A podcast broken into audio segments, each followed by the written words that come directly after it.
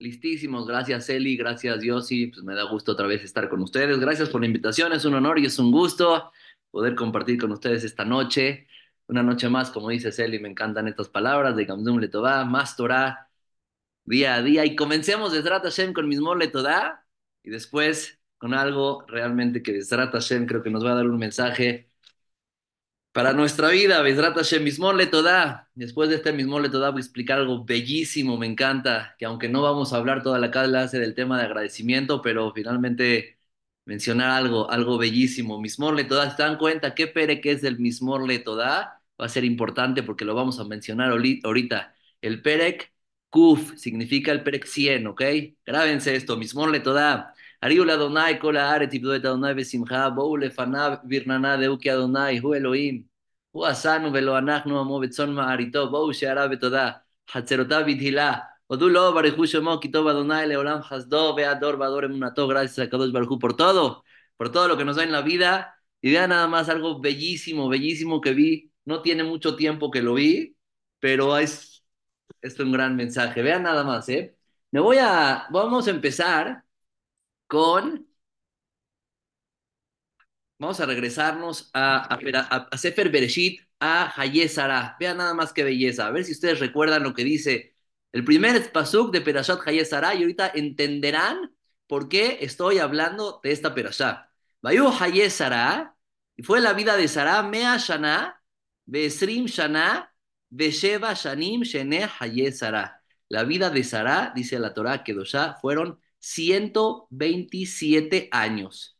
Pero como se pueden dar cuenta, la Torah divide su edad. Nos dice así, y fue la vida de Sara 100 años, 20 años y 7 años. Entonces Rashi, el comentarista número uno de la Torah, ahí mismo, pues pregunta, dice, ¿por qué la Torah no nos dijo directamente el número completo? ¿Por qué nos divide y nos habla de cientos y después de decenas y después de unidades, 127. Vean qué preciosura y aquí hay un gran mensaje del mismo de que acabamos de decir. Dice Rashi así, ¿qué creen? Cuando Sara tenía 100 años, parecía como de 20. ¿En qué aspecto parecía como de 20? Dice Rashi, en pecados. Que así como una persona de 20 no tiene pecados, Sara a los 100 años no tenía pecados viene a comparar el número 100 con el número 20, que así como a los 100 estaba limpia de pecados, a los, así como, perdón, a los 20 la persona está limpia de pecados, ella a los 100 había transcurrido toda una vida, estaba limpia de pecados. Y ahora sí el gran mensaje, bellísimo. ¿Alguien sabe qué Perek de Teilim mucho y todo el tiempo y más en esta época decimos? Para que Hashem nos cuide y cuide a Israel y cuide a los soldados, mucho decimos el Perek Haf, el Perek 20. Lo voy a decir los primeros pesukim me lo van a agarrar. Lamnatseach mismo le David Yanja, Adonai Yom Sara, Yesakem Hashem Elohe Jacob. Este es el Perek que repetimos todos los días. El Perek Haf es aquel Perek donde le pedimos a Hashem salvación. Y el Perek Kuf, el Perek 100, ¿cuál es? El mismo le da. Vean qué belleza y qué mensaje. Y con eso abrimos y aperturamos la clase, Jacobito. Ve esto, belleza, por favor, me da gusto verte. Dice así, Bat Kuf que Bat Haf. Cuando decimos el mismo le toda que es agradecimiento, ¿saben con qué fervor hay que agradecerle a Kadosh Baruchu? Como cuando dices el Perek Haf. Así como cuando pides porque necesitas una salvación, una Yeshua y que Hashem te escuche cuando pedimos, pedimos de todo nuestro corazón y hasta inclusive se nos sale una lágrima, dice la Torah, que así sea tu agradecimiento, que sea con el mismo fervor, con, con, la misma lágrima, pero ahora de agradecimiento, que de la misma forma como pedimos, con esa enjundia, que sea la misma forma como agradecemos. Es lo que nos enseña este pasuk. Bat, eh, ¿cómo dice Rashi? Bat kaf, que bat, bat kuf, que bat kaf. Tenía 100 como cuando tenía 20, igual aquí. Agradezcamos cuando decimos el, el Perek Kuf, así como cuando pedimos con el Perek Haf. Y con eso yo quería arrancar este shiur hermoso que ya, llamado le pusimos las manos de Moshe y quiero que me tengan paciencia, Bezrat Hashem, porque vamos a llegar a entender qué significan, ¿Qué significa el nombre de la clase y por qué le pusimos con las manos de Moshe? Quiero hacer un recuento de las perashiot que hemos estado leyendo en el Sefer Torah durante las últimas semanas y vamos a comenzar con Perashat Itro. En Perashat Itro es una perashá realmente importante, con mucho valor y tiene mucho valor porque ahí aparece nada más y nada menos que los diez mandamientos, los Oseret Adiberot. Los diez mandamientos aparecen en Perashat Itro. Y en estos diez mandamientos, y en esta perashá más bien, antes de los diez mandamientos, hay dos palabras que dejaron, que dijeron a Israel aparentemente, y dejaron maravillados a Boreolam. Conquistamos a Hashem con dos palabras. Hay veces la novia le dice al novio o viceversa algo que lo deja paralizado, que dice, ya, ya, ya la conquisté. Ahora sí, me demostró su amor y su cariño con lo que me acaba de decir el novio. A Kadosh Barujú a Israel le dijo dos palabras. Y estas dos palabras le representaron a Kadosh Barujú un amor y un cariño y, y, haber sentido por nosotros algo especial. ¿Qué dijo a Israel antes de recibir la Torah? Dos palabras, y Sé que tienen silenciado su micrófono, pero espero que lo estén pensando. A Israel dijo, nace Benishma. Nace Benishma significa que cuando Moshe Rabbeinu dijo, señores, ¿quieren la Torah? A mis, los demás pueblos dijeron, pues, ¿qué dice? ¿Qué dice? A ver si podemos y le vamos a cumplir. A Israel no dijo qué dice. A Israel dijo, Nace Benishma, haremos y después escucharemos. ¿Está bien? Fueron dos palabras que conquistaron a Hashem. Dijo Hashem, gracias, que no me ponen condiciones para recibirla, la Torah es suya. Pero ¿qué creen? Si es verdad que a Israel dijo estas dos palabras, pues yo nada más les quiero decir, leer, un paso que lo tengo aquí abierto conmigo, ¿Qué creen? ¿No dicen a usted Benishma? Antes de que se entregue la Torah, les voy a leer en Perashat Yitro, y dice así, vino Moshe y le llamó a los ancianos y a todo el pueblo, y les dijo, señores, les leyó, ¿quieren la Torah o no? Se las ofreció, vaya Anukolam Yahdab, y contestó el pueblo unido, vaya Omerú, Kol Asher Diber Hashem, nace, todo lo que diga Hashem lo vamos a hacer y ya, no dice la segunda palabra que es Nishma. No dice Nishma, dice solamente Naase. Y la pregunta es, ¿de dónde entonces sacamos que a Israel, el pueblo, dijo antes de recibir la Torah estas dos palabras? Si en el pasú que les acabo de leer únicamente dice una palabra que es Naase. ¿Está clara la pregunta? Maravilloso. Pues, ¿qué creen? No nos preocupemos, porque si avanzamos un poquito más en las perashiot, nos vamos a dar cuenta que una perashá después, en Perashat Mishpatim, les voy a leer, dice, Baikar Sefer Aberit, tomó el, el Sefer Torah, Baikar se lo leyó al pueblo, Moshe Rabenu. ¿Qué dijo el pueblo? Bayomerú. Y aquí el pueblo dijo, Kol Asher Diber Hashem, todo lo que diga Hashem, Naase Benishma. Ahora sí encontramos las dos palabras. Pero ojo, ¿eh? No en Perashat Tro, sino ahora en esta segunda Perashat que es Mishpatim. Al principio, antes de los diez mandamientos, en Perashat Tro, dice únicamente Naase. Ahora en la siguiente Perashat dice Naase Benishma. Y aquí les quiero preguntar, señores y señoras, ¿por qué? ¿Por qué la Torah en la primer Perashat dice solo Naase y en la segunda Perashat dice Naase Benishma? ¿Está clarísima la pregunta? Perfecto. Y voy a contestar con otra pregunta más. Quiero que me sean sinceros y sean honestos y únicamente me hagan la señal con el dedo. Díganme la verdad. ¿Podemos cumplir todas las mitzvot que Hashem nos ordenó en la Torah? Cada particular, cada uno y uno de ustedes. ¿Podemos cumplir todas las mitzvot? ¿Sí o no? Sean honestos y sin pena. Los que no tienen cámara, pues piénsenlo nada más. Les voy a contestar. Claro que no. Bien, bien contestado, gracias. Obvio no. No se pueden cumplir todas las mitzvot. Yo no puedo cumplir todas las mitzvot de la Torah. Tú no puedes cumplir todas las mitzvot de la Torah. ¿Saben por qué? Sencillito. Porque hay mitzvot hechas para los Kuanim. Hay mitzvot hechas para los Levín. Hay mitzvot hechas para las mujeres, otras para los hombres. No se puede. Es imposible que cada Yehudí cumpla las 613 mitzvot. Y si es así, entonces, ¿por qué Hashem entonces no las ordenó si no las podemos cumplir? O cómo si quisiera yo cumplirlas, ¿cómo le puedo hacer para llegar a cumplir estas 613 mitzvot? Les voy a dar tres ofertas a ver con cuál se quedan, ¿ok? Dicen Jajamín, dice Len Jacob, hay tres opciones para que la persona pueda cumplir todas las mitzvot.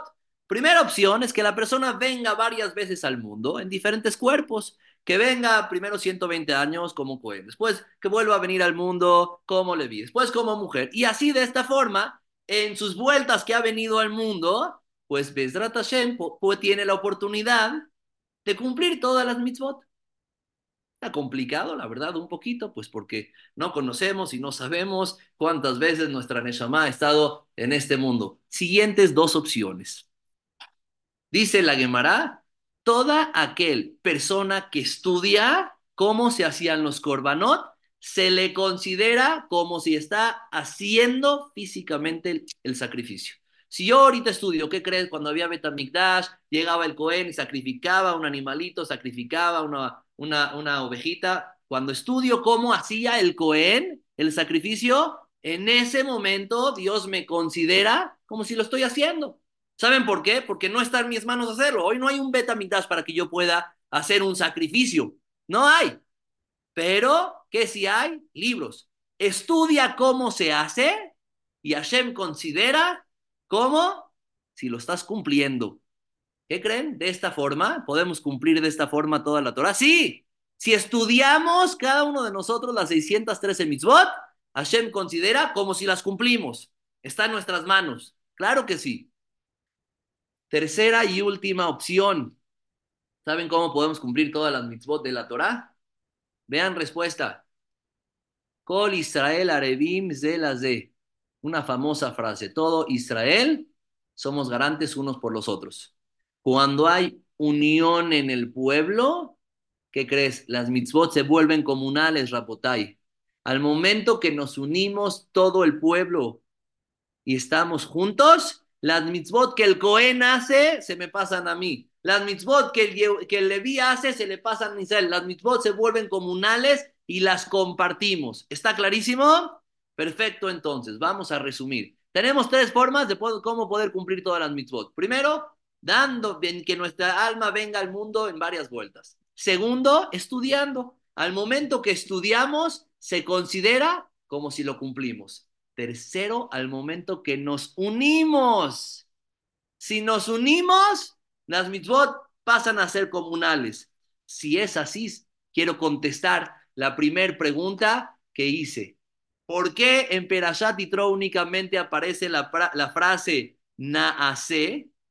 Vean la respuesta, bellísima. Les voy a leer el pasuk. Vayanukolam Yahdav. Y contestó el pueblo unido. Lo que nos diga Shem vamos a hacer. Como estamos unidos, en ese momento, lo que hagamos se considera que es comunal.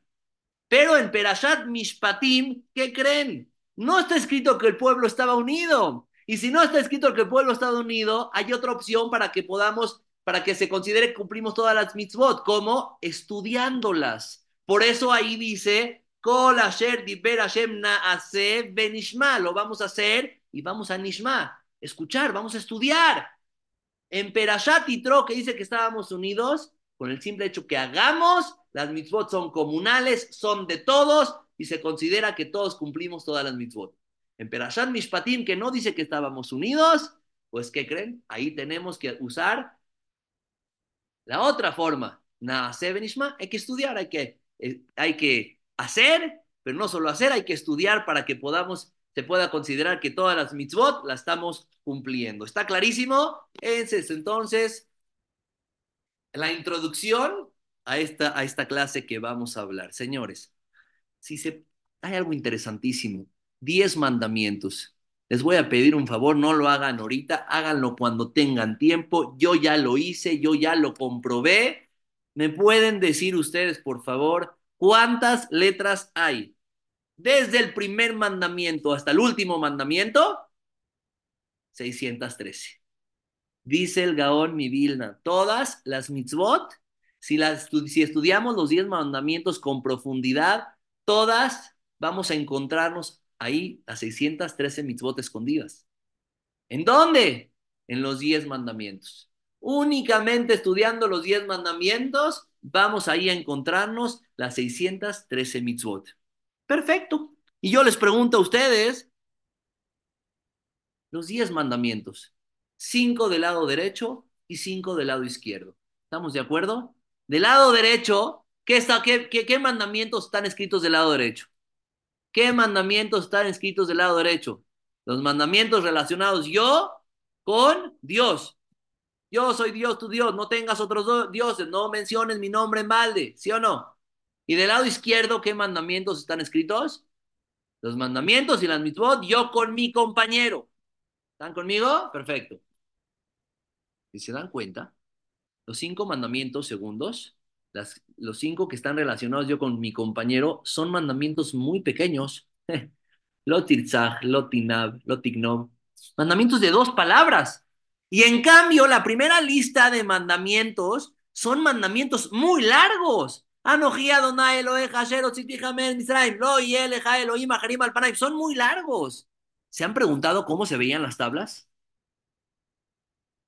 Estaban equitativas las tablas, significa de yo me imagínense hoy delante de ustedes las tablas, cómo se veían escritas. De un lado, y del otro lado, dos palabras.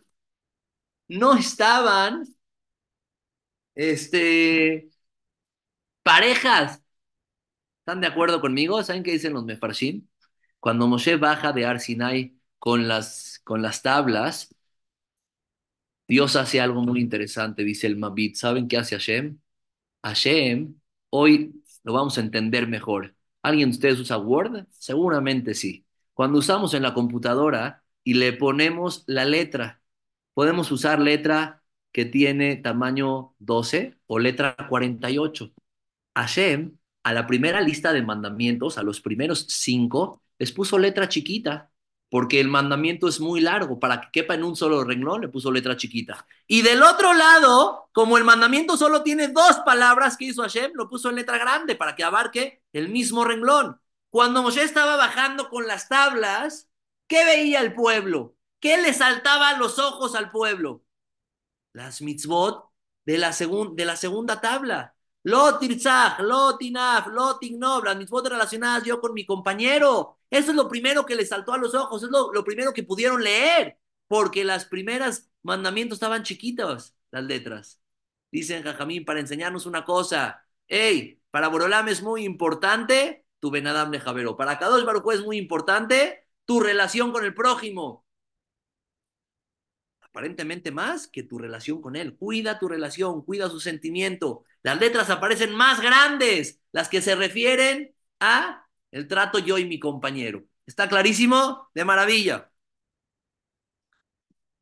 Pues, ¿qué creen? Moshe Rabbenu rompe las tablas, ¿sí o no? ¿Por qué rompe las tablas Moshe Rabbenu? Porque a Israel, ¿qué hace? El Heta Egel. Hace, Moshe Rabbenu sube, hacen mal las cuentas, el pueblo decide pecar, hace el becerro de oro. Baja Moshe con las tablas, rompe las tablas y el, pueblo se da cuenta que se equivoca. Hicieron un ídolo, cambiaron, cambiaron, acaban de recibir la Torá. En ese momento, ustedes saben, cuando recibimos la Torá en Har Sinai, ya no iba a haber más muerte en Am Israel tanta santidad y kedushá había que ya la gente no iba a morir. ¿Saben cuándo regresó la muerte al mundo? Después de que hacen el becerro de oro. Ahí regresa la muerte al mundo. Y en automático, la presencia divina de Hashem se va. Se va. ¿Qué se hace ahora entonces? Pues muy interesante. Lo que se hace, dice Hashem, tengo que regresar a poseer mi presencia divina en la tierra. ¿Cómo pongo mi presencia divina en la tierra? Hay una forma, pidiendo que hagan un mishkan. Al momento que hacen un mishkan, ¿qué es un mishkan? Un tabernáculo, ahí la presencia divina de Hashem va a estar. Y por eso pide que hagan la menorá, que haga el sulhan, todo lo que había en, era un betamigdash muy pequeño. Pero ¿qué creen? Hashem no iba a pedirnos que haya un Mishkan, que haya un tabernáculo. Antes del becerro de oro, la presencia divina de Dios iba a estar en todos lados. Claro que está en todos lados, pero hoy se iba a representar mucho más de lo que hoy es. Después del becerro de oro, dice Hashem, háganme nada más un Betamigdash, una casa pequeña, y ahí estará mi presencia principalmente. Perfecto. Pnei Israel hace el Mishkan, hace el tabernáculo, y ahí reposa la presencia divina de Dios. Señores, ¿alguien me puede decir cómo podemos hoy en día, sin ese Mishkan, atraer la presencia divina de Hashem?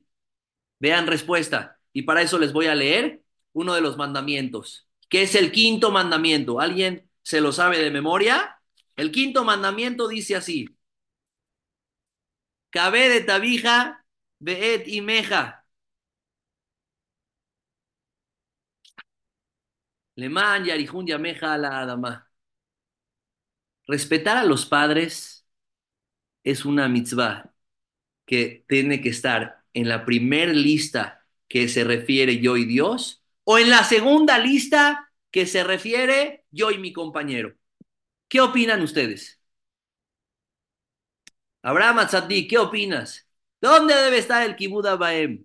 ¿Saben dónde debe estar el Kibud Abaem? Del segundo lado, porque es una relación interpersonal, yo y mis padres. Debe estar en la segunda lista. Y no, es cierto. Está en la primera lista, en cuando habla de yo y Hashem. Y la pregunta es por qué la mitzvah de respetar a mis padres está del lado derecho en la primera lista.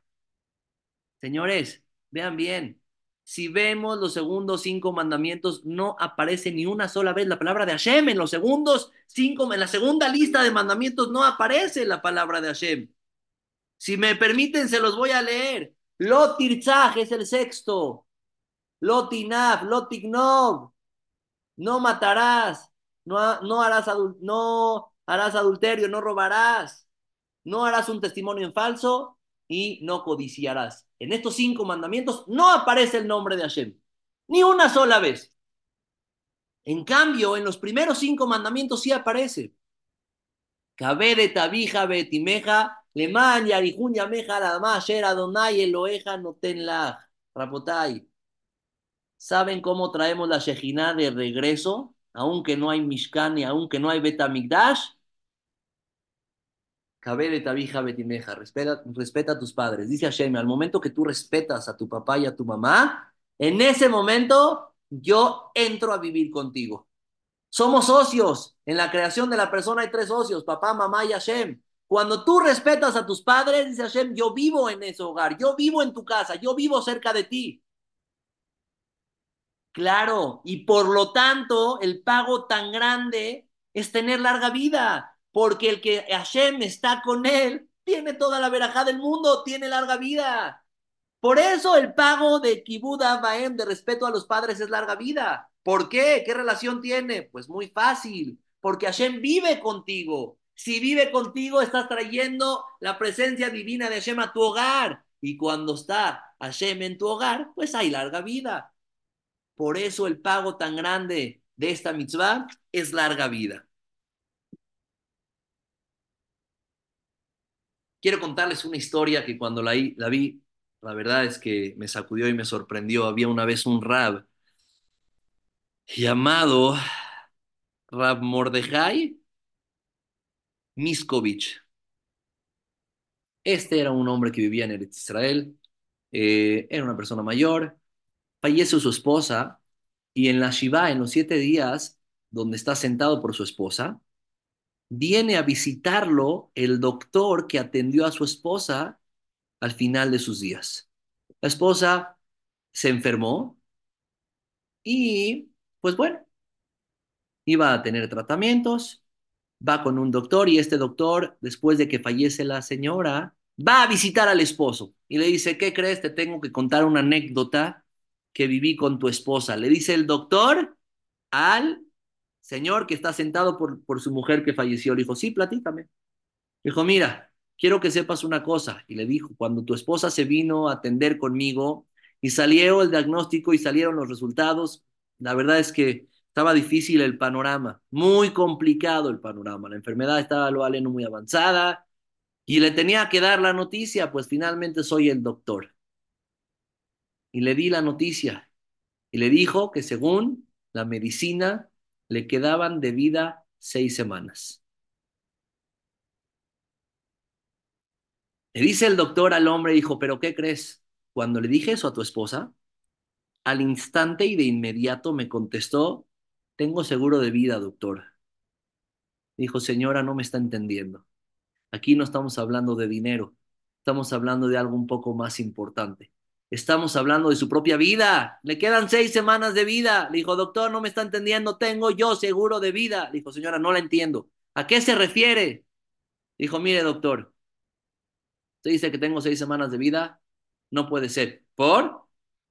Le dijo, mi madre vive conmigo en mi casa y me he desvivido por atenderla, por cuidarla, por respetarla. Está a mi cargo el cuidado de mi madre. Tengo seguro de vida. Le dice el doctor en la Shiva, en la Shive, le dice el doctor, ¿qué crees, querido Ramor de Jai? De esa cita que tuve con tu esposa, al día de hoy pasaron cuatro años, seis semanas. ¿Cómo puede ser? Dijo, sí. Vivió tu esposa no solamente seis semanas, vivió cuatro años, seis semanas. Dijo, ¿y por qué me dices esta cuenta tan específica? Vean la respuesta. Le dijo, porque la mamá, tu suegra, falleció en Rosh Hodesh Tebet y tu esposa falleció, en Tu Bishvat, son seis semanas después. Cuatro años, seis semanas. Sí, tengo seguro de vida. Aquel que cumple. Hoy estamos hablando y cayó la mitzvah de Kibuda Baem. No me voy a enfocar la clase en eso. Pero una mitzvah ve la veraja que te trae. Una mitzvah ve la protección que te da en tu vida. Cuatro años, seis, seis, seis semanas. Ese es el verdadero seguro de vida. Cabe de tabija betimeja. ¿Saben para qué? Le manjarijuña meja. Hashem te va a dar larga vida. ¿Por? porque al momento que respetas a los tuyos, respetas a tus padres, estás trayendo a vivir contigo a la Shejina, a Hashem. La presencia divina aparece en tu hogar y cuando la presencia divina está en tu hogar, pues ¿qué creen? Hay larga vida. Precioso. Vean bien y quiero que por favor me pongan atención porque lo que viene está muy interesante. Dicen los mefarshim, cada mandamiento, ¿cuántos mandamientos son? Diez mandamientos son. Dicen los mefarshim, cada mandamiento es paralelo a uno de los miembros más importantes que tenemos en el cuerpo. O órgano o miembro. Cada mandamiento es paralelo a los órganos o los miembros más principales que tenemos en el cuerpo. Ok. Y aquí me explica el, los mismos jajamim. Vean y ven, pongan atención. Dice así. ¿Cuáles son los miembros y los órganos más importantes que tenemos en el cuerpo? Lev, el corazón, los oídos, la boca, el cerebro, las manos, los pies, el hígado, el riñón, el britmilá y los ojos. Son los 10 miembros y órganos más importantes que tenemos en el cuerpo. Voy a poner los primeros cinco ejemplos de los primeros cinco mandamientos. Vean qué interesante está. El corazón es paralelo al primer mandamiento. Anojí, Adonai, Eloheja, Asher, Osetija, Meren, Israel. Grábate en tu corazón que yo soy Dios tu Dios. Los oídos son paralelos al segundo mandamiento. ¿Por? ¿Cuál es el segundo mandamiento? Lo y eleja Elohim Jerim No tendrás otros dioses. Significa, no escuches y no te dejes llevar por otras ideologías.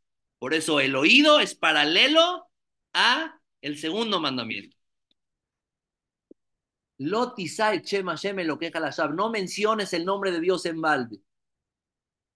¿Qué miembro órgano del cuerpo es? La boca. No menciones.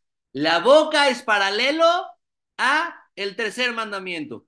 Cuarto mandamiento. Zahor idioma Shabbat de cada Recuerda el día de Shabbat. Señores, recuerda el día de Shabbat. ¿Qué paralelo a qué es? a la cabeza, al pensamiento. Cabe de tabija, ve timeja, el quinto mandamiento. ¿Saben paralelo a qué miembro del cuerpo es este mandamiento? A las manos. ¿Por?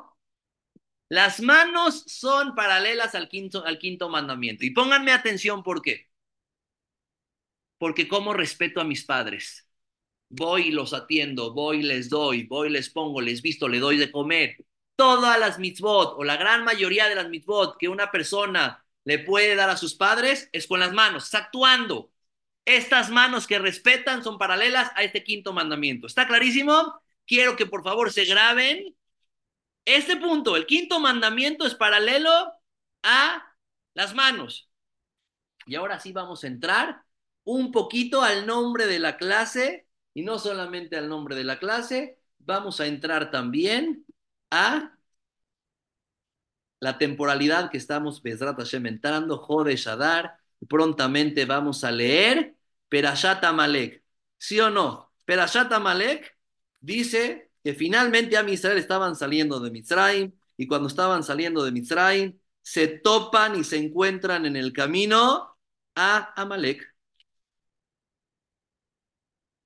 Se encuentran en el camino a Amalek. Es una guerra este, donde fue muy fuerte para Amisrael esta guerra, porque Amisrael estaba en la cúspide, acaban de salir de, Egipto, todo el mundo le tenía respeto a Israel, nadie se acercaba, vieron todos los milagros que Dios le hizo a Israel, y de repente nadie se metía con ellos, y de repente, pues, ¿qué creen? Nada más y nada menos que vienen a Malek a meterse con Am Israel, y los Mefarshim traen un ejemplo, vino a enfriar la tina. ¿Qué significa que vino a enfriar la tina? Sí, nadie se metía con nosotros.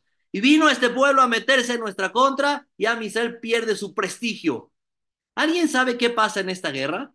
En esta guerra lo que pasa es algo muy peculiar que no lo encontramos en ninguna otra guerra. ¿Qué creen? Moshe sube al monte y cuando sube al monte manda a pelear a Yehoshua. Pongan atención a estos datos manda a pelear a Yoshua y cuando manda a pelear a Yoshua, Moshe sube al monte y sube acompañado por Aarón y por Hur. ¿Y qué creen?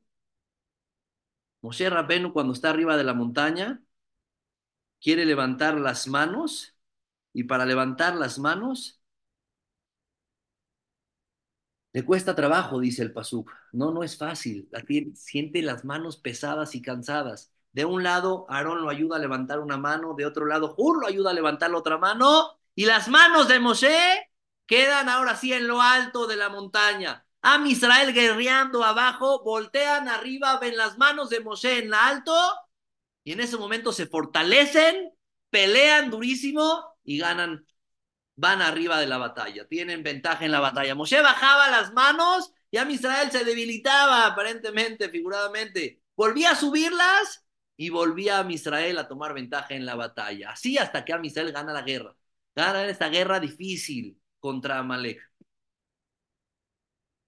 Oigan, ¿por qué Moshe no podía levantar las manos, bajar las manos, levantarlas otra vez? Tenía que, lo tenían que apoyar cada uno en una mano, Aarón y Hur, y levantárselas. Estaba débil Moshe. ¿Por? ¿Cuántos años tenía Moshe en este momento de esta guerra? ¿Alguien me puede decir? Moshe Rabenu aproximadamente tenía 80 años. 80 años. ¿Cuántos años vivió Moshe Rabenu?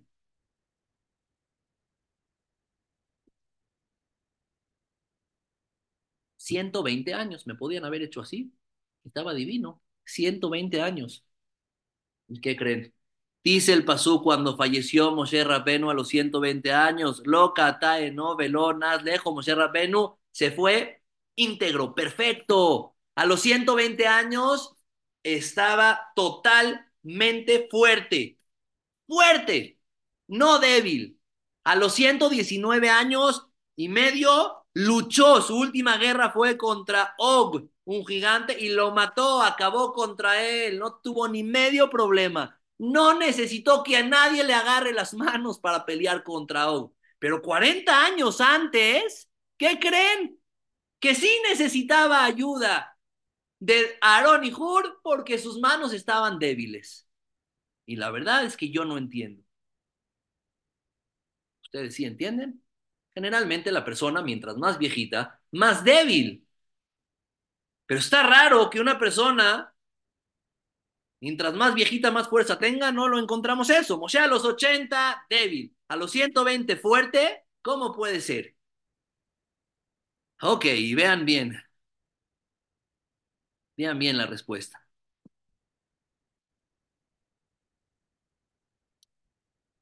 Aquí va el mensaje. Mensaje grande, bellísimo. ¿Alguien sabe de quién es descendiente Amalek? Amalek era nieto de nada más y nada menos de Esab.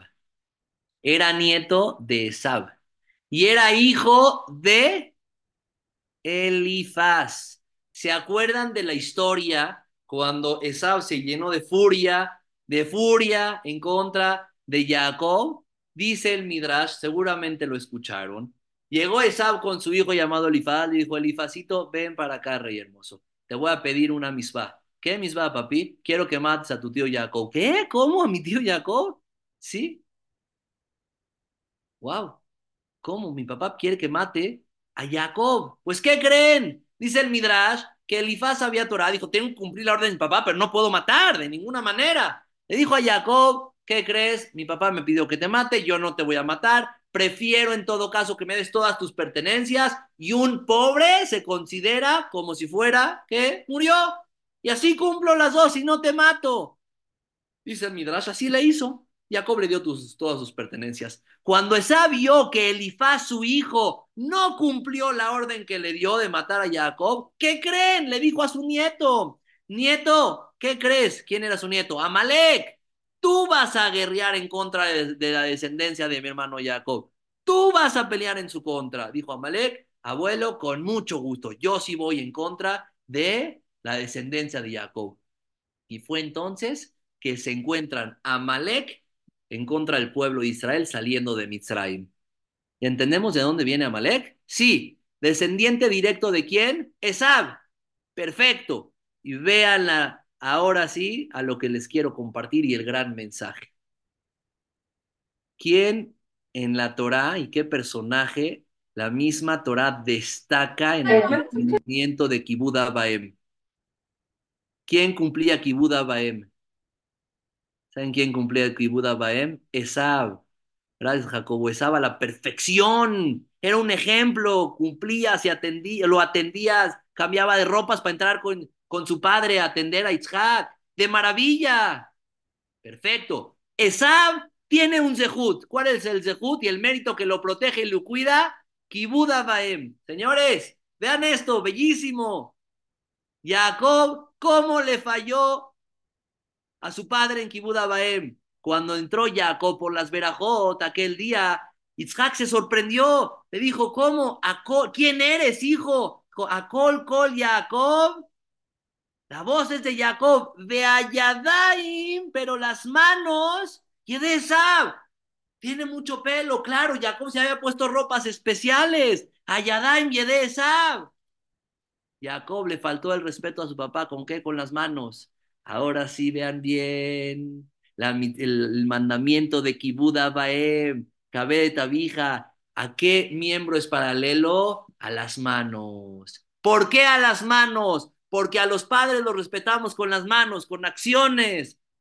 ¿Saben por qué Moshe Rabbenu estaba débil en contra de Amalek, el nieto de Esab? ¿Por qué se debilitaron sus manos?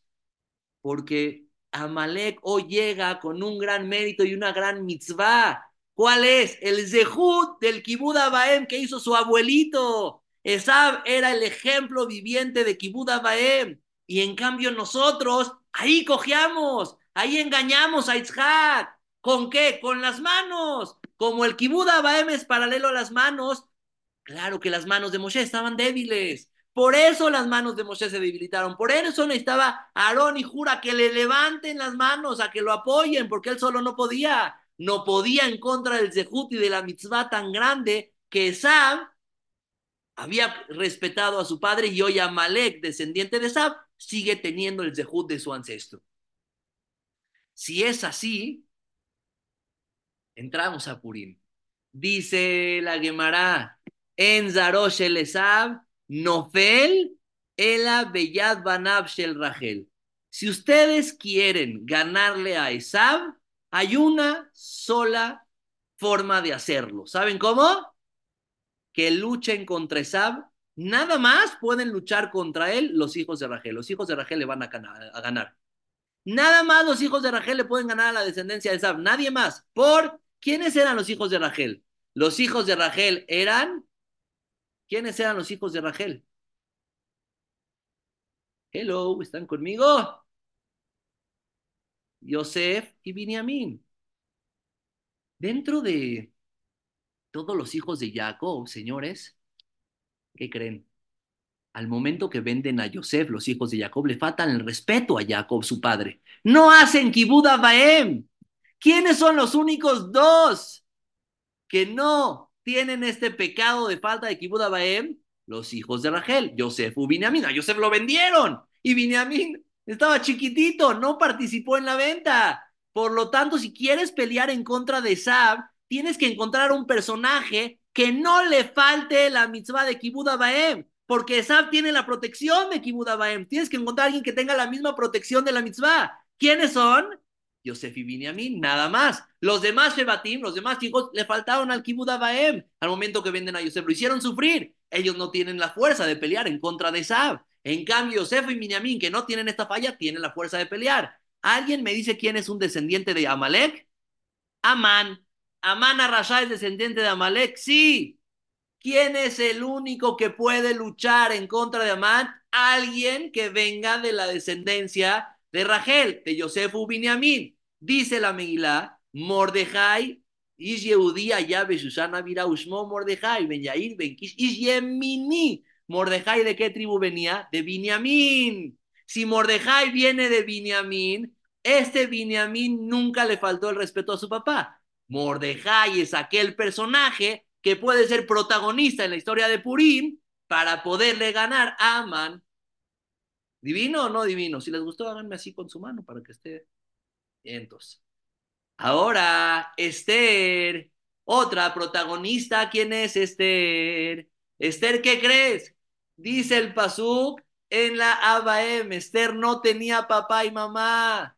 Esta Esther siempre fue huérfana, pobrecita. Pero ¿qué creen? Nunca faltó al respeto a papá y a mamá. Como nunca faltó al respeto a papá y a mamá, es por eso que los protagonistas de nuestra Megilá son Mordejai y Esther, porque tienen el zehut de la mitzvah muy fresca, la tienen con ella. Aquel persona que tiene el zehut de esta mitzvah puede luchar en contra de Sab, puede luchar en contra de Amalek y puede luchar en contra de Amán. Y ahora sí entendemos, precioso, por qué Akadosh Barujú hace y pone estos personajes en la historia de Purim, y gracias a ellos viene el milagro. aquella persona que arraiga una mitzvah en ella, dice la Torah, Etz Haim Hi, la Mahazikimba. En la Torah es comparado con el árbol de la vida. Etz Haim Hi, el árbol de la vida, es para aquellos que se agarran de ella. Dicen los Mefarshim, agárrate de una mitzvah. Todos cumplimos muchas mitzvot. Como iniciamos la clase, los Koanim tienen mitzvot de Koanim, Levim, Israelim, todos tratamos de cumplir mitzvot durante el día, pero que haya una mitzvah que te arraigues a ella, que no la dejes ir, que nunca se te vaya. Cuando tú te apegas a esa mitzvah, es comparada esa mitzvah a Etz Haim, a un árbol de vida, que si te agarras, te proteges y te cuidas. Kibuda Baem es una mitzvah especial. ¿Por qué? No solo porque están mis papás escuchando, porque hay Arihud Yamim, porque al momento que tú respetas a los a tus padres, Hashem vive contigo, es como si está el Mishkan, y si Hashem vive contigo, el pago es Arihut Yamim, larga vida. Si es así, entonces, dijimos también al inicio que cuando Moshe Rabbeinu baja con las tablas, se veía de un lado chiquito.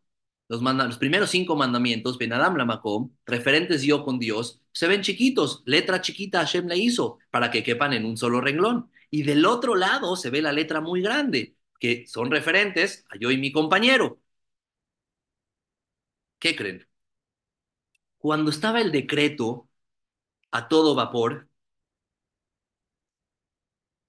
Esther se enteró del decreto, Mordejai se enteró del decreto que querían matar a los Yehudim. Mordejai se pone ropas de luto, se pone, este, se rompe las ropas, y en ese momento Esther lo manda a llamar. Y le dice, por favor, dígale a Mordejai, ¿qué pasó? ¿Por qué está de luto? ¿Por qué se viste así? Batika Esther, la Atag Misarisea Melech, le llamó Esther a uno de los ministros. Batatzabeu al Mordejai. Y le mandó a ordenar al Mordejai la dat más de alma de. Vean esta frase, eh, repetida. Más de más de. ¿Qué es esto? ¿Un trabalenguas o qué? Más de. ¿Qué es esto? más de. ¿Y por qué es esto? Dicen los mefarshim, no. Esther quería entender de dónde viene el decreto. ¿Qué? Nos quieren matar a todos los Yudim, nos quieren aniquilar, exterminar, Hazbe Shalom. ¿De dónde viene Mordejai el decreto? ¿Qué pasó? Dijo más de al de. Esther sabía que hay dos pecados que el pueblo hizo, que son dos pecados graves. ¿Saben cuáles son los dos pecados graves? Uno, el becerro de oro. Les leo el pasuk. Cuando Amisal hizo el becerro de oro, ¿cómo dice? Kize Moshe Aish lo yadanu me ayalo. Este Moshe, este hombre Moshe, no supimos qué le pasó. Ellos pensaron que Moshe murió. Pues vamos a hacer otro guía, otro dirigente. Hagamos un becerro de oro. Vean cómo dice el pasuk, por favor, vean qué palabra tiene. Kize, ze, usa el pasuk, la palabra ze. Grábensela. Otro pecado fuertísimo. ¿Cuál fue? La venta de Yosef. Cuando los hermanos venden a Yosef, cuando lo juzgan, lo quieren matar y al final lo acaban vendiendo, dice va a la jalomot, a la ze, va. Cuando lo ven de lejos venir, dicen, ah, ahí está, este, este es, es, nuestro hermano que sueña y que dice que nos apostremos a él. Ahí viene, que va a la jalomot, a la ze. Vean qué palabra usa otra vez la Torah, ze en los dos pecados más graves que el pueblo hace, la Torah usa la palabra ze. Kize Moshe Aish. Bala Halomot a la Zeba, le dice Esther a Mordejai, le manda decir, hay un decreto fuertísimo, Mordejai, por favor, dime, dime, de, ve al de, ¿por qué viene este decreto? ¿Por cuál de los dos pecados? ¿Por cuál de las dos veces que la Torah dijo Ze viene el pecado? Si por el pecado de la venta de Yosef que, dije, que dijeron los hermanos, ahí viene Ze este hombre, o por la venta del o por el becerro de oro que dijeron Ze Moshe Aish. ¿Por cuál viene el decreto? ¿Por cuál viene el decreto? Dense cuenta, ¿eh? Un pecado es relacionado con Dios, el becerro de oro, le fallo. Otro pecado es relacionado con mi compañero. Vendo a mi hermano, lo hago de menos, lo desprecio. ¿Por qué? ¿Cuál de los dos pecados vino el decreto? Pues muy fácil. Si ustedes, siguen leyendo la Megilá, dice el Pasuk, Lej que no se cola Yehudim. Ve y reúne a todos los Yehudim. ¿Quieres salvarte del decreto? Pues, ¿qué crees que hay que hacer? Hay que reunir, hay que unirnos, hay que hacer unión el pecado, este, gran decreto que, de querer aniquilar a Israel, no viene por el becerro de oro. El becerro de oro Hashem perdona. Este pecado viene por falta de respeto entre nosotros, por no darnos cabo de unos a los otros. ¿Qué hay que hacer entonces? Lo contrario. Cuando los hermanos de Yosef lo vendieron, ¿qué hubo? Separación en Amisrael. Ahora, ¿qué hay que hacer? Unión. Por eso manda, el Maguilán nos manda a decir, ¿qué hicieron Esther y Mordejai? Le que no se cola Yudim. Ve y reúne a todos los Yudim para poder ahora rectificar el gran error que hicieron los hermanos de separar a Yosef de ellos. Ahora hay que unirnos. Cuando hay unión, hay fuerza. Cuando hay unión, nos unimos, hacemos tefilá, nos respetamos, nos agarramos de esas mismas, nos hacemos sentir bien. Aquí baja la Shejina. Está con nosotros. Hashem nos cuida, nos protege, nos da larga vida.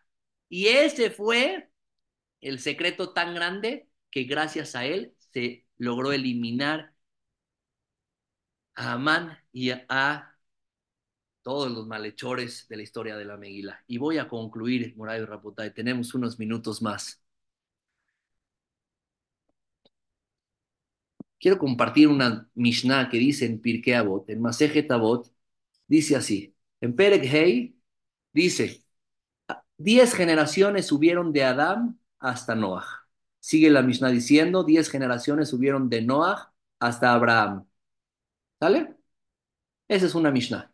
Voy a leer la siguiente Mishnah. Porfa, pónganme atención para que encuentren la diferencia. Esta Mishnah dice así, 10 generaciones de Adam a Noah, 10 generaciones de Noah hasta Abraham. Hasta ahí. Siguiente Mishnah dice, Azara Nisionot Dinasá Abraham Avinu. 10 pruebas fue probado Abraham Avinu. ¿Cuál es la diferencia entre la Mishnah pasada y esta? La primer Mishnah que leí no dice Abraham Avinu, únicamente dice Abraham. Se las leo. Azara Dorot Minoach ad Abraham. Diez generaciones de Noah hasta Abraham. Punto. No dice que era nuestro padre. Siguiente Mishnah. Azara, Nisionot, Nitnasá, Abraham, Avinu. Diez pruebas fue probado Abraham, nuestro padre. Aquí sí dice Avinu. ¿Por qué? Dice Rabjaim Boloshin algo precioso. ¿Saben cuándo Abraham se convierte en nuestro padre?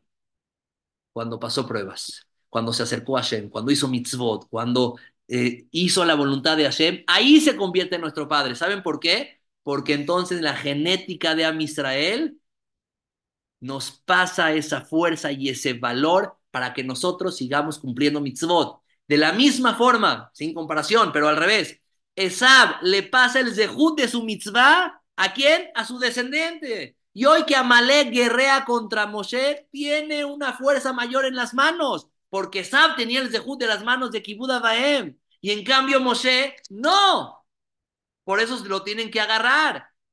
Esab logró que su mitzvah penetre a todas sus generaciones. Abraham Avinu logra que sus mitzvot, su esfuerzo, penetre en nuestras generaciones, penetre en nosotros.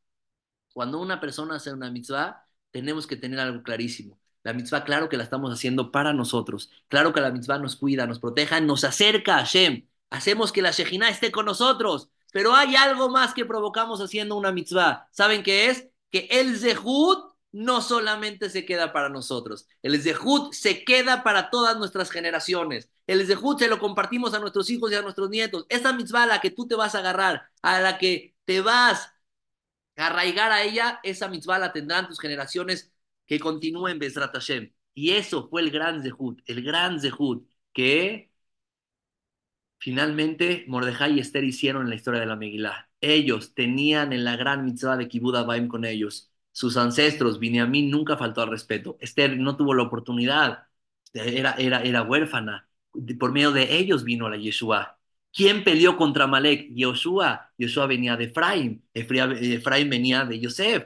Aquellos pueden luchar contra las mitzvot de Esab. Vean cuántas generaciones pasan. Pero la mitzvah que Esab se empeñó en hacerla, se la continúa para todas sus generaciones. Y hoy el mensaje es eso. Esas manos de Moshe estaban débiles. ¿Saben por qué? Porque el quinto mandamiento, que es Kibud Abaem, está paralelo a las manos, porque se respeta a los padres con las manos. Esab respetó a Itzhak con las manos, a Jacob le faltó el respeto a Itzhak con las manos, de Ayadam y de Esab. Ahora sufre Moshe teniendo debilidad en sus manos. Él estaba fuerte hasta los 120 años, pero aquí hubo un tema de un zehut extra, de una mitzvah extra que tenía y lo protegía, y lo protegía a, a Por eso Moshe estaba débil.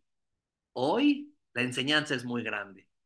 Hoy en las manos de cada uno y uno de nosotros es agarrarnos de estas mitzvot, de fortalecernos. Esa mitzvah te va a proteger, va a traer la Shejina. Antes había Mishkan, tabernáculo, Betamidash. Hoy no. Hoy la Shejina, la presencia divina de Hashem estará en tu casa por medio de las mitzvot que haces. Y voy a concluir con una historia realmente maravillosa. Eli, ¿me da chance de acabar con una historia o aquí cortamos? Venga. En una ocasión había uno, un gran rab, este, llamado el Jafetz Haim. El Jafetz Haim iba a visitar una ciudad cercana donde había una, una pequeña yeshiva. La noticia corrió. Imaginen ustedes que hoy escuchemos que viene el Gadolador a México. ¿Quién no va a querer salir a su encuentro? Salir a recibir una, una verajá de él, salir a verlo, salir a besarle las manos. Imagínense, el Jafetz Jaim era el grande de la generación y de repente se corre la noticia que llega a la ciudad. Los alumnos de la yeshiva, había una yeshiva, estos alumnos de la yeshiva, pues todos emocionados y encantados con la noticia que viene el gran Rab de la ciudad de Radin, viene a su ciudad. Pues lógicamente que todos emocionados empezaron a preparar para el gran día. Había un joven llamado Eliau, apellidado Clor, Eliau Clor, nombre real. Bueno, él estaba dentro de los jóvenes de la yeshiva. Después de unos días que llega la noticia, corre la noticia, recibe un telegrama de parte de sus padres, que sus padres estaban en otra ciudad. Le dicen, Eliau, escuchamos que el Jafetz Jaim llegará a tu ciudad. Te vamos a pedir un favor, no salgas a su encuentro. No te permitimos que lo salgas a ver. ¿Por qué? Porque cuando viene un rab hay aglomeramiento, tú eres un joven chiquito, estás petit, no queremos que salgas, nos da miedo, te quedas en la yeshiva, por favor. Imaginen ustedes el sentimiento y la frustración del pobre Eliab cuando recibe esta noticia de sus padres que no lo dejan ir. Pues, ¿qué creen? Llega el día que el Jafetz Jaim llega a la ciudad. Todos, todos los jóvenes de la yeshiva salen a ver junto con otros miles de personas a las calles al Jafetz Jaim. El único sentado en la banca de la yeshiva, ¿quién era? Eliau Klor. Solitito se quedó. Si estaba estudiando o no en ese momento, está duro, no creo. No sé si se pudo concentrar, estaba dolorido. ¿Cómo está perdiendo la oportunidad de su vida? Pasan unas horas y regresan, se escucha ruido. Los jóvenes regresan, te la perdiste, Eliau. ¿Cómo no veniste? El Jafetz Jaim nos dio verajá. El Jafetz Jaim, el gadolador, le dimos beso, nos dio tiempo, nos dio verajá. ¡Qué locura! Te la perdiste. Imagínense el sentimiento que, que tenía este, este pobre muchacho, Eliau Clor. Pasan los años Eliau Clor crece 20, 30, 50, 70, 80, 95 años tiene Eliau Clor. 95 años de edad. Le pregunta a su nieto, abuelito, ¿de dónde vienes? Le dijo, mi corazón, vengo de acompañar a una mitzvah, a un hombre que se fue. Abuelito, ¿quién era? Joven, siéntate, te voy a platicar. Hace muchos años yo estudiaba en una yeshiva. En esta yeshiva vino a la ciudad el Jafetz Jaim. Todos se fueron a ver, yo fui el único que no lo pude ver porque mis padres me, me prohibieron. ¿Sabes el dolor que tuve? Un dolor muy grande, pero respeté la palabra de mis padres. Pero hice algo cuando todos regresaron. Apunté los nombres de todos los jóvenes de la yeshiva que estaban conmigo. Quiero decirte una cosa. Hoy falleció el último, el último hombre que quedaba de esa lista. Mira, aquí está la lista. El último que quedaba de aquellos que fueron a ver a Jafetz Haim. Claro, el Jafetz Haim les dio bendición de larga vida y se cumplió. Pero ¿qué creen? Yo respeté las palabras de mi padre. Cabé de tabija betimeja alemán yarijun yameja. Yo también tuve larga vida. El Jafetz Haim a mí no me dio verajá. A Kadosh Barujú directamente cumpliendo la palabra de mi padre y cumpliendo el telegrama con gran esfuerzo de quedarme y de no lo ver, me dio larga vida y hoy soy yo el único que quedo de todo ese grupo de jóvenes que quedó, que, que estábamos en aquel tiempo en la yeshiva. Cuando nos fortalecemos, cumplimos una mitzvah. En esta ocasión, la mitzvah de Kibud Baem, Esab no puede caer, nadie lo puede derrotar, sino nada más aquella persona que haya cumplido Kibud Baem al 100%, era Yeshua. Por eso Moshe se debilitó, sus manos estaban débiles, porque el Zehut de era muy fuerte por el Kibud Baem. Pero Mordejai y Esther hicieron la diferencia. Cumplieron al pie del cañón ese Kibud Baem y por eso se cambió el decreto de Amán. Y hoy festejamos esa victoria que tuvimos en aquellos tiempos de Purim. Al momento que nos arraigamos, cumplimos las mitzvot, Benadam le Javeroy, Benadam la Makom, las tablas están de los dos lados, las cumplimos con énfasis, con fervor, con alegría, traemos a Kadosh Baruj a la casa. Si traemos a Shem a la casa, lo único que habrá en sus hogares es verajá, salud y alegría. Muchas gracias por este tiempo y este espacio. Eli. Espectacular, Hamizak. Precioso, preciosos conceptos, preciosos consejos. Cuánto vale el Kibud cómo se ve el contenido de esta clase y la preparación con todo lo que usted nos dijo. Y como me escriben acá, Aham eh, Isaac Esmeke está del lado izquierdo de las tablas. ¿Por qué?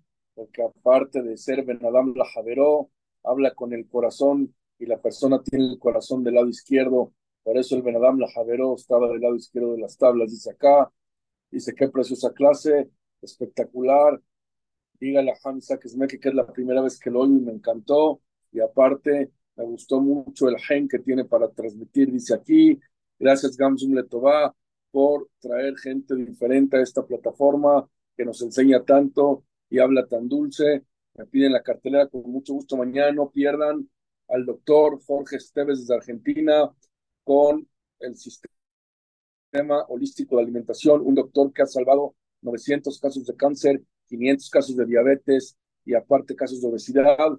Él va a estar mañana en una exclusiva de Gamsum Letová. El próximo domingo, Hamzam Sandler. El lunes, Hamzuri Katán. El martes, Mike Bencho. Y así seguimos desde Hashem. Y, y, me siguen llegando los comentarios. Eh, Jajam quiero decirle que me metí a la mitad de la clase y no me pude salir. Gracias por tanta explicación tan bonito y por conectar a todos los chatiquín de la Torah y cómo a fin de cuentas llegamos a un respeto de Kibud Baem y lo que es el Benadam Lajaveró de Am Israel, que es lo que más se necesita ahorita para acercar la Geulah y muchos comentarios muy bonitos. Hamizak, pronto lo volvemos a tener. Le agradezco por esta clase tan sensacional que, repito, se vio el contenido y la preparación para dar este tema.